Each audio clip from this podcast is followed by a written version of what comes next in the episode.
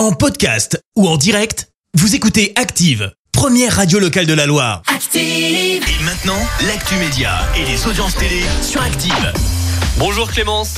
Bonjour Théo, bonjour à tous. Et on jette un œil aux audiences TF1 en tête hier soir. Avec la série HPI qui a attiré plus de 2 millions et demi de fans, ça représente 18% de part d'audience. Euh, Derrière, on retrouve France 3 avec Meurtre en pays Qatar. Euh, France 5 complète le podium avec l'émission Des trains pas comme les autres en Australie. CNews présente ses excuses. Ah Ouais, suite à une erreur, ça remonte à mercredi dans l'émission 120 minutes info. Il était question de la fameuse hausse du tarif de l'électricité début août. Eh bien, la journaliste Nelly Denac a reconnu une erreur et même une inversion des sources. Et pour cause, la chaîne a évoqué la hausse avec des chiffres et surtout des prévisions. La source serait le ministère de la Transition écologique seulement. Eh ben, les prévisions ne seraient pas justes.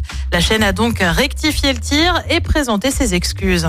Et puis l'émission Tous en cuisine, bientôt de retour sur M6. Vous le savez, c'est animé par Cyril Lignac. Le principe est simple. Il donne une recette et tout le monde cuisine en même temps. L'émission revient donc le 7 août prochain avec des déclinaisons estivales de recettes. Une émission qui viendra remplacer la route des coffres avec Stéphane Rothenberg qui n'a su séduire que 500 000 spectateurs pour son lancement.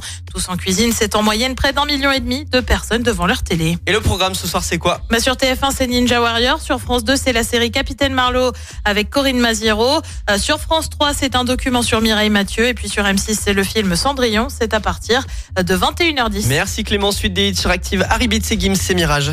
Merci, vous avez écouté Active Radio, la première radio locale de la Loire. Active.